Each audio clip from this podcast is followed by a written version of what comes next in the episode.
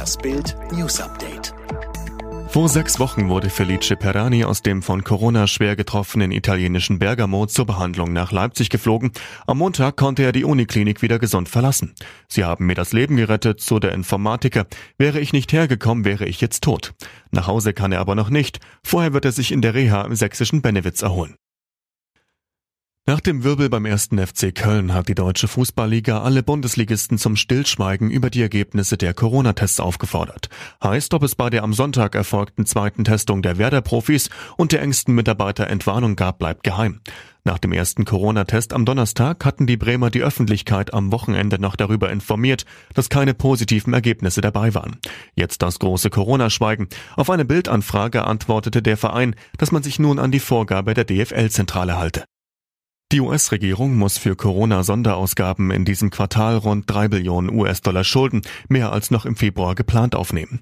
Infolge der zusätzlichen Verschuldung im laufenden Quartal solle Ende Juni ein Überschuss von etwa 800 Milliarden Dollar bestehen, teilte das US-Finanzministerium mit. US-Kongress und Regierung haben infolge der Corona-Pandemie bislang Konjunkturpakete von rund 2,7 Billionen Dollar beschlossen. Das entspricht mehr als 10 Prozent der amerikanischen Wirtschaftsleistung. Zudem hat das Finanzministerium Mitte April fällige Steuerzahlungen auf Mitte Juni verschoben, weswegen der kurzfristige Finanzbedarf der Regierung zusätzlich angestiegen ist. Tragischer Unfall in Nordhessen. Zwei junge Männer im Alter von 18 und 19 Jahren sind bei einem Aufprall gegen einen Baum ums Leben gekommen. Ein 17 Jahre altes Mädchen wurde lebensgefährlich verletzt. Der 19 Jahre alte Fahrer schwer, wie die Polizei in der Nacht zu Dienstag mitteilte.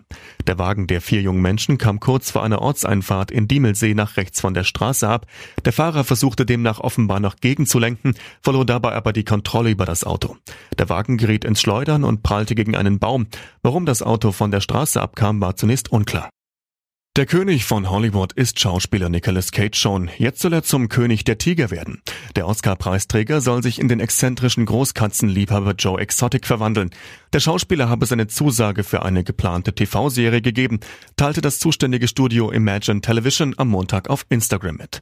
Die achteilige Serie basiert auf einem Artikel in der Zeitschrift Texas Monthly von 2019 über den früheren Joe Schreibvogel, der Besitzer eines privaten Zoos mit Großkatzen im US-Bundesstaat Oklahoma wurde, inzwischen aber wegen Vorwürfen des versuchten Mordes in Haft sitzt. Der als Joe Exotic bekannte Amerikaner ist Protagonist in der Netflix-Doku-Serie Tiger King Murder, Mayhem and Madness, die in den letzten Wochen zu einem Riesenhit wurde und einen großen Hype in den sozialen Netzwerken auslöste.